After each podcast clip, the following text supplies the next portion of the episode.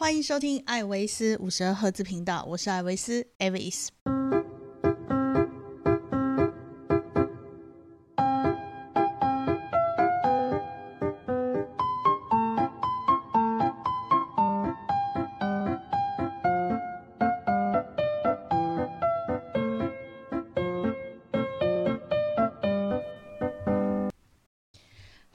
家收听本集的节目。我在录制这一集的时候呢，是九月二十六日哈。那如果顺利的话，我等一下录制完毕，我就会直接上架，不然我就没有时间上架了。那我也希望大家在听这一集的时候呢，会觉得说，哎，我的声音好像。还蛮有精神的哈，因为从这个月中开始呢，其实我就已经陷入了一个非常非常忙碌的状态。我几乎每天睁睁眼起来，就要开始呃看三四个荧幕回答回复很多的讯息，一直到凌晨的两三点，然后早上可能九点十点起来再继续做。周而复始了，大概两个多礼拜了。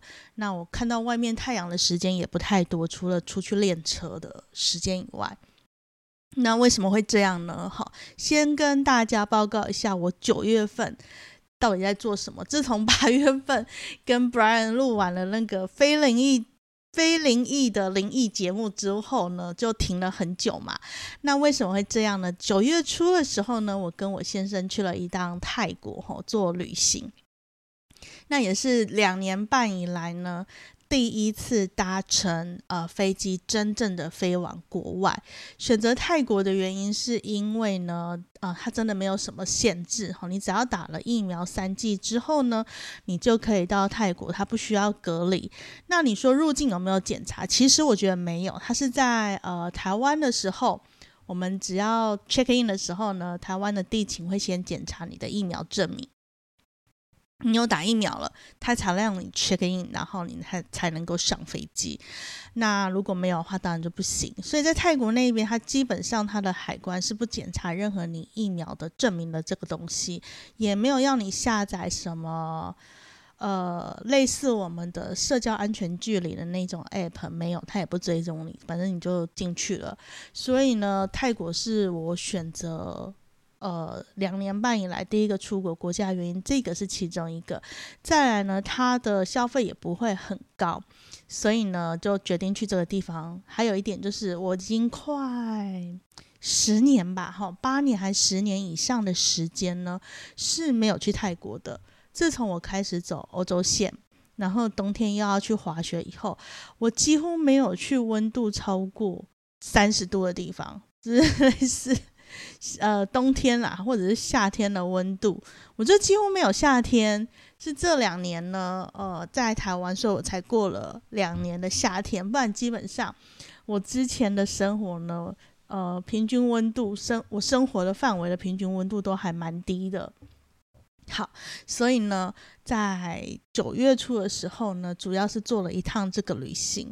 那回来的时候在忙什么呢？我在忙我的 YouTube 的剪片，哈，终于认真的开始了剪辑了几几集的那个 YouTube 影片。所以有兴趣的朋友呢，其实也可以去呃看一下我的 YouTube 频道，顺便打个广告。那频道呢，跟 Podcast 的名称呢都是一样的，哈，这是我的粉砖啊，IG 啦。呃，YouTube 频道同样都是同一个名字，所以应该是还蛮好搜寻的。呃，我的感想是，做 YouTube 的感想是真的很累哈。拍影片的时候，你自己出门录制影片的时候，其实我觉得都很简单。最困难的当然就是后置剪辑的部分。那因为是自己剪辑，所以你就会觉得说，嗯，我觉得剪辑成影片不难。难的是你要让它好像有剧情，然后呢又要上字幕，这些对我来讲呢是比较呃繁琐的部分。但是我上了四五个影片之后呢，哈，这个速度是有快一点啦。不过也是需要一天或两天，就是完整的时间来做，而且这个中间是最好不要被打扰到，不然的话这个影片就会停滞在那里不动了。所以目前呢，就是停滞在那里，就是停滞在那里不动的状态。好，那泰国泰国游玩玩的开心吗？其实我觉得是开心的。那这个部分的话，我大概会等我先生回来以后，休假回来以后呢，跟他录制一集 podcast，跟大家分享说，诶，我们去泰国觉得什么地方是有趣的？那什么地方呢？我们可以。呃，跟台湾来做一些比较，互相学习的。那第二个呢，就是说我们录制的当天呢，台湾其实已经宣布了零加七，所以你回来台湾就不需要隔离了嘛，这个非常好，好棒棒。因为这样子，很多呢在海外生活的台湾人终于可以回来台湾了哈。很多人会说，你平常也可以回来啊，就隔离而已。讲这种话的人，我都觉得说，哈，你日子日子一定过得很好，家里应该很有钱，所以呢，才可以轻轻松松讲说这种话。很多人有了工作或有小孩、有家庭以后，有各式各样的原因是不能够说回来就回来，或者是说抛下一切然后就回来，就跟我们台湾人一样，就是你不能请个假就出去玩个十天十五天，你回来大概位置就不见了，哈。不用担心这些人的人真的是非常幸福，所以也不要对没有办法这样做的人呢，在那里酸来酸去的。我觉得这种酸民文化是不是很 OK？可是不知道为什么这几年在台湾呢是非常非常盛行的哈。那对 Avis 来讲呢，最重要的就是对我来讲。我干嘛一直用第三人称？就是对我来讲呢，最重要的当然就是今年的冬季能不能到日本去滑雪哈。其实五六月的时候呢，我们业界就已经有在讨论说，这个可能性是非常大的。那在前几个月，就日本的一些政策一直在变嘛，哈，从一开始的团体，然后到后面哦，你可以自由行，不过你需要受付记证，就是 ERFS 这个东西。到了现在说完全的免签，其实日本政府的大转弯也在于说是日币贬值的关系，那他们经济快撑不下去了。那当地的日本人他们其实是还没有很心理准备好要接受开放这件事情，但是日本的政府是担心说再不开放的话，他们的经济可能会影响。更大，所以在这种情况底下呢，就开放了哈。那所以呢，我们就很顺利的可以在今年的冬季呢、秋季吧，甚至秋季，大家就已经可以到日本去玩了。日本是台湾人最爱的旅游国家之一，好，最常去的一个国家。像我周围很多朋友已经跟我说啊，已经订好十月份的机票了。日本一开放免签，立刻就飞去。好。那这个是一个好消息，就是在我们封封闭国境两年半之后呢，哈，我们终于要跟世界接轨了。虽然欧洲啊、欧美国家早就已经开放了，但是迟来总比不到好。所以呢，大家也可以呢，呃，最近也可以呢。看看机票啊，好，然后看看行程，来决定自己未来的旅游计划了。不过呢，刚开放国境的话呢，机票价格是一定会很贵的，旅游成本也会提高。这当然是跟呃战争有关系哈，战争持续的影响，然后燃油税呢也持续的提高。所以呢，如果现在要出国旅游的话，我相信这一两年。这一两年呢，机票价格是不会下降的，大家要有一个心理的准备。好，那当然是希望战争赶快结束，世界和平，这样大家就可以呃更自由自在，然后呢安心的旅行这样子。好，那现在呢，就进入本集的主题。喝杯茶，我就知道你来自哪里。为什么会想要讲茶这个东西呢？是因为我在呃看 Netflix 的一个印度电影叫做《孟买女帝》的时候呢，突然有一幕，好，剧中有一幕就是呃，这部电影的女主角叫做甘古拜。戏里面的名字叫甘古拜，那他在跟印度总理见面的时候呢，在喝茶。他在喝茶的那一个动作的时候呢，突然让我想起了一件事情，就是好，为什么印度人会这样子喝茶？好，怎样子喝茶呢？大家可以看我的 IG 哈，我只是脸书上面的那些图片。好，为什么会有这样子的喝茶的方式呢？哈，那。因为这样子呢，我才想到说，哎，我可以来做这个主题，跟大家来讨论一下茶叶，好，怎么从中国一直流传到全世界哈，成为全世界的第二大呃饮品之一。第一位呢就是水啦，第二大就是茶哈，咖啡当然是排在茶的后面。那更不要说酒之类的东西。好，那要在讲这个之前呢，我们先简简单单的、很快速的来讲一下茶叶的起源。哈，那这个茶叶的起源呢，在中国来讲呢，呃，我们会说是陈神农氏。神农氏在试毒的时候呢，哈，呃，他常常中毒嘛，他去试药啦，就会中毒。那听说他有一次中毒的时候呢，呃，中毒了，然后他就。摘了旁边的一片叶子来咬，咬一咬，咬一咬，那个片子的苦涩味啊，哈，或者是香气，突然把它给救活了。这个就是他发现茶叶的开始。当然，他也不可能因为就是茶叶就救活他，反正就是故事是这样讲的。所以呢，这就是喝茶的开始。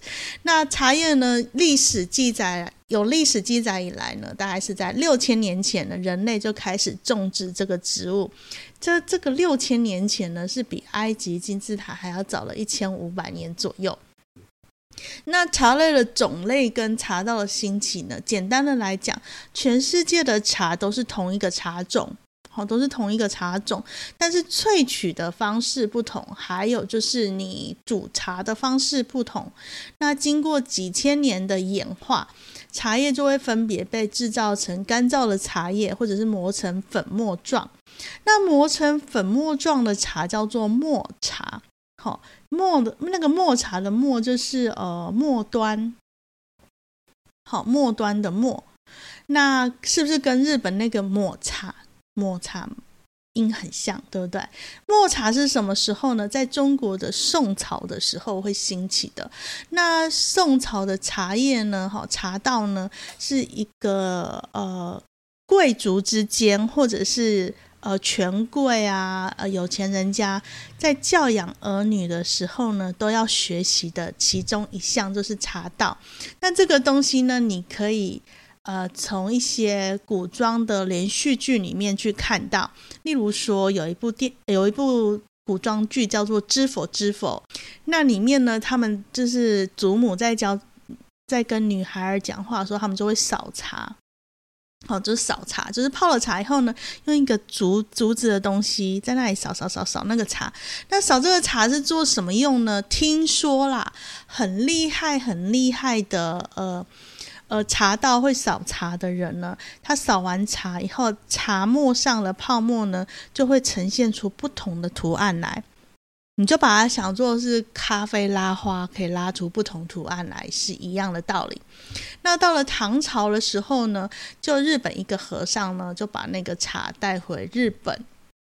因而呢，就发展出了日本的茶道。所以那个抹茶粉末状的东西是宋朝的时候先有的，后来才换成日本那边才有。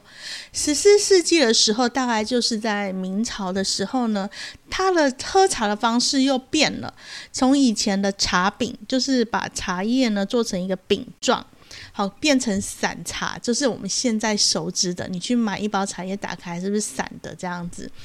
这时候呢，中国依旧是世界上呢，呃，产茶的最大宗的产地哈，因为茶叶还是在中国种植，其他地方都还没有，所以等于是中国独占了茶叶的市场。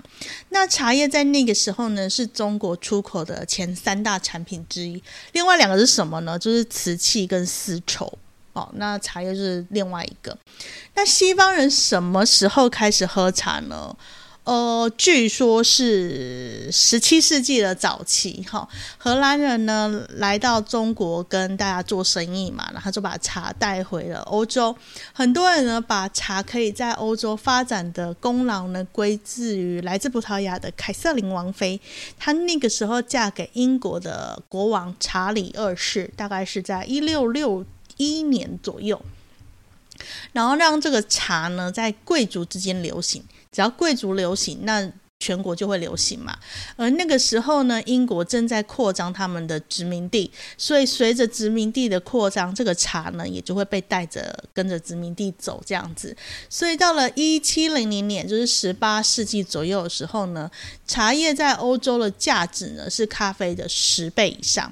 但是茶树还是种在中国啊，所以呢，欧洲人要喝茶是不是就要花钱从中国进口？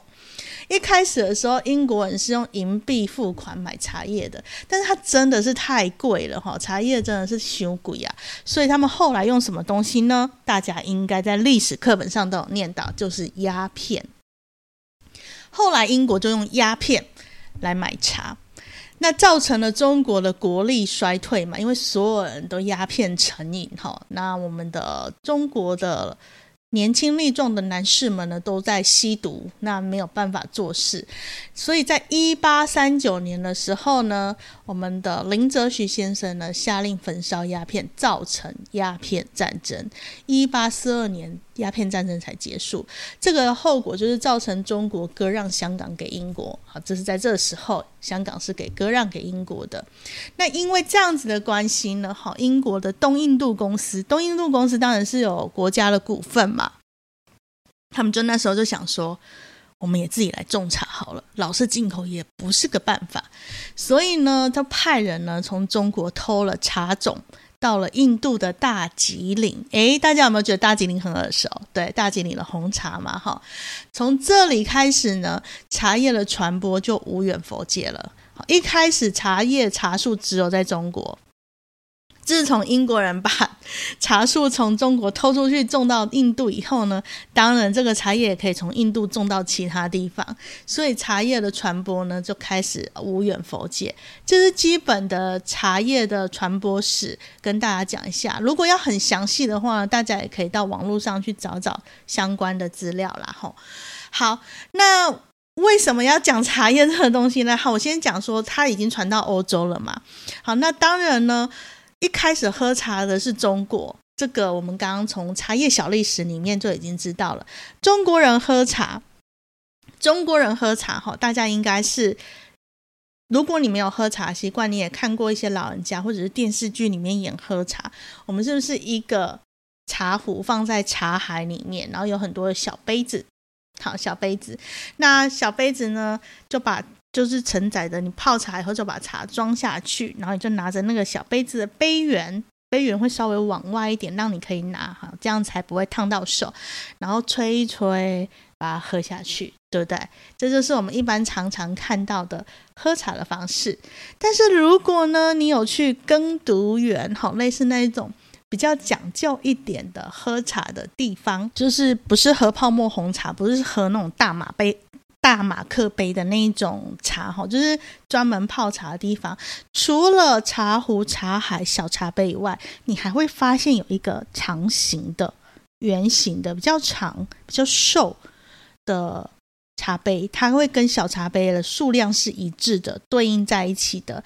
那个杯叫做闻香杯，就是说你的茶叶第一泡泡完以后呢，是要先倒在闻香杯里面。待一阵子以后呢，再用小茶杯倒扣在蚊香杯，翻过来，好让蚊香杯里面的茶流到小茶杯里面。拿起蚊香杯，闻一下茶叶的香气，才会知道说这一个茶这一款茶，我们现在正在泡的茶，它的香气是如何。这个是蚊香杯，它不用来喝，它是用来闻香使用的。这个呢，就是我们华人在喝茶，你说是老人茶也好，或者是说比较讲究的茶道也好，喝茶的方式。那我在电影里面看到了什么场景？突然想到来跟大家分享呢。我看到了呢，甘古拜把红茶哈放在茶杯里面的红茶倒在茶盘子上面。茶碟子上面，哈，放在茶碟子上面，然后他是从茶碟子里面去喝这个红茶，而不是拿红茶杯直接来喝红茶，哈。那有的人会觉得呢，诶，他这样子喝对吗？可以倒在茶杯里面喝吗？哈。好，要告诉大家，这个是有原因的，而且也很正常哈。为什么会这样呢？其实我第一次呢看到人家这样喝的时候，并不是在这部电影里面，而是我在欧洲的时候，我曾经看过我的呃解说员，就是导游，他曾经这样子喝过。那后来我到了俄罗斯的时候呢？我的一个很有气质的俄罗斯解说员呢，他也这样子喝。那其实我们领队当久了哈，很多事情在第一次看的时候都不要轻易的下结论，因为人家会这样喝，一定有原因嘛。喝茶这种东西虽然是华人先开始喝，但是并不表示我们喝茶的方式就是正确的，或者是说就是这个世界。运行的轨道，就是不同的文化呢，会因为他们的生活方式，或者是呃文化习惯而产生不同的演变。跟语言一样哈，我们可能来自同一个民族，但是隔了一座山，隔了一座海以后，这个语言就会各自的发展，最后会变得不一样，都是相同的道理。好，那为什么西方人在喝茶的时候呢？他们的杯子变得比较大，然后呢，要有一个盘子来盛着。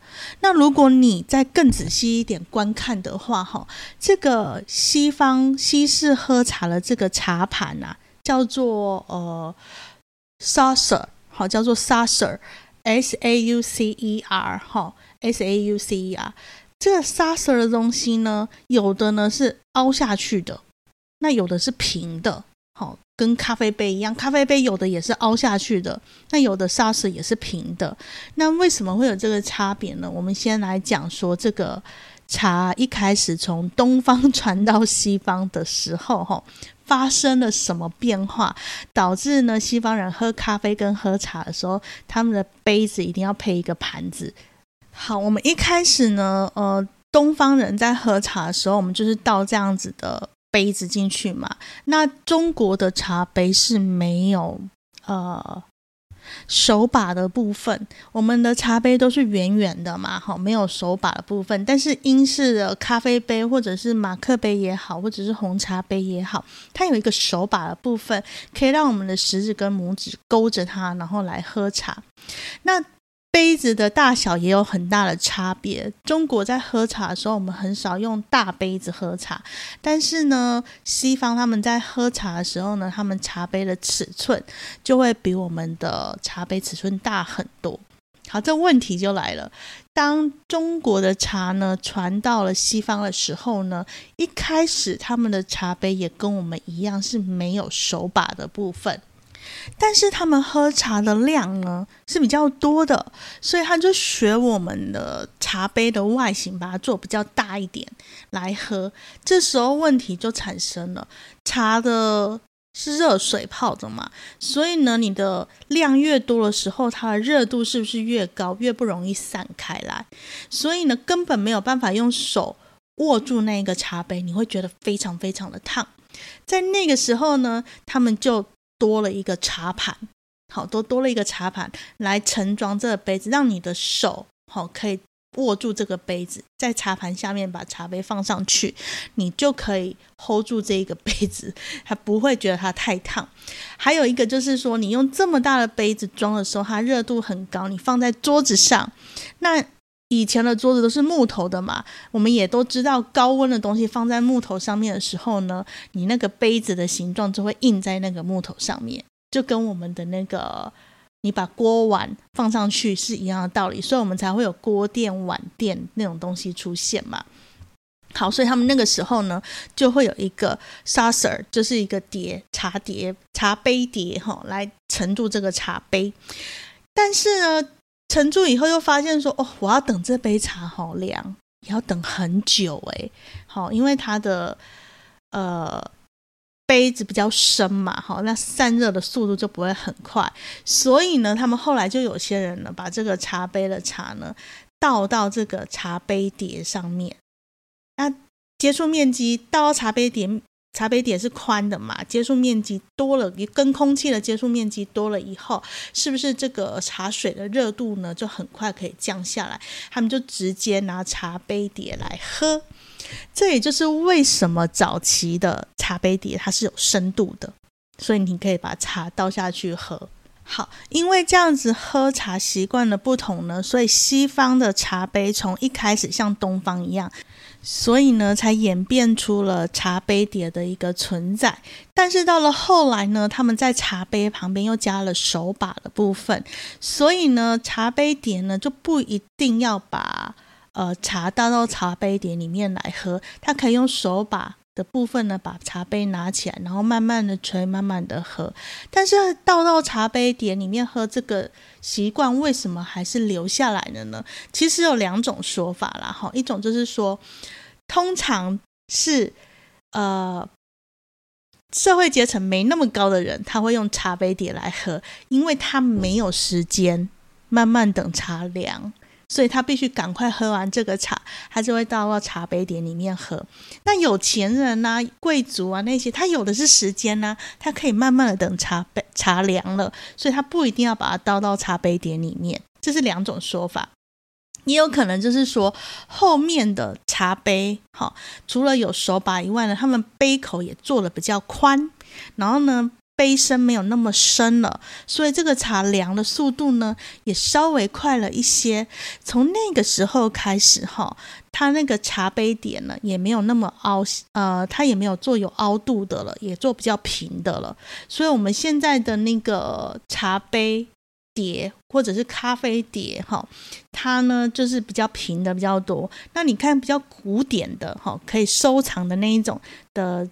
的茶杯碟或者是呃咖啡碟，就是茶组跟咖啡组，它的那个盘子呢就会比较有凹度，那是因为他们可以把茶或者是咖啡倒到这里面，然后就口喝。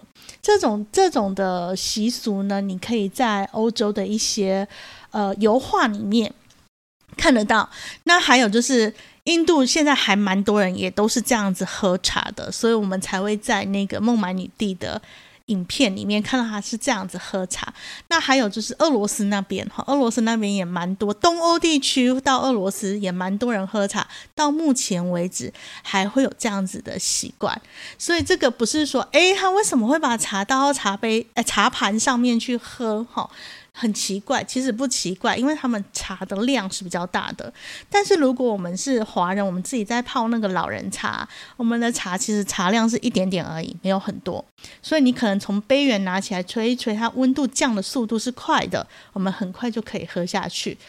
猫舌头的人例外了，有的人一定跟我说啊，我就是没有办法喝热的，那个就算了。好，我是要讲说大部分的。大部分的情况底下，为什么会有这种喝茶习惯？是因为这样子的历史脉络而来的。那这也是因为我看到这部电影的时候，突然想到说，哎，可以跟大家分享一下这样子的事情哈。就是说，如果你以后呢，你以后呢，到了。呃，国外旅行的时候，突然看到有人这样子喝茶，并不是说呃这是一个很奇怪的举动，而是因为有这样子的历史背景在，他可能从小看他的长辈也是这样喝，所以他也会这样喝。所以我会在那个呃资料栏里面呢留下那个 YouTube 上面的影片，譬如说印度人他为什么是这样子喝茶，或者是留一些照呃油画图片。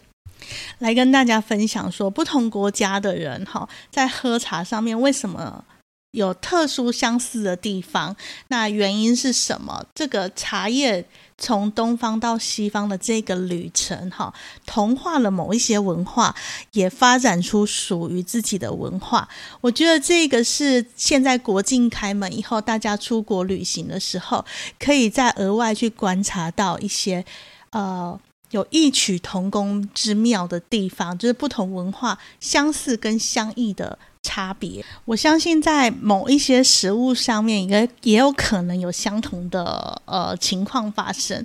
那这一集就是跟大家分享说，哎，我看到了这个印度电影里面呢，女主角喝茶的情况，突然想到说，呃，世界各地的人喝茶的不同的。呃，习惯，例如说，其实我们有讲到的，还有就是，呃，游牧民族他们喝茶的习惯，也可能跟我们某些地方很相似，但是某些地方是不同的。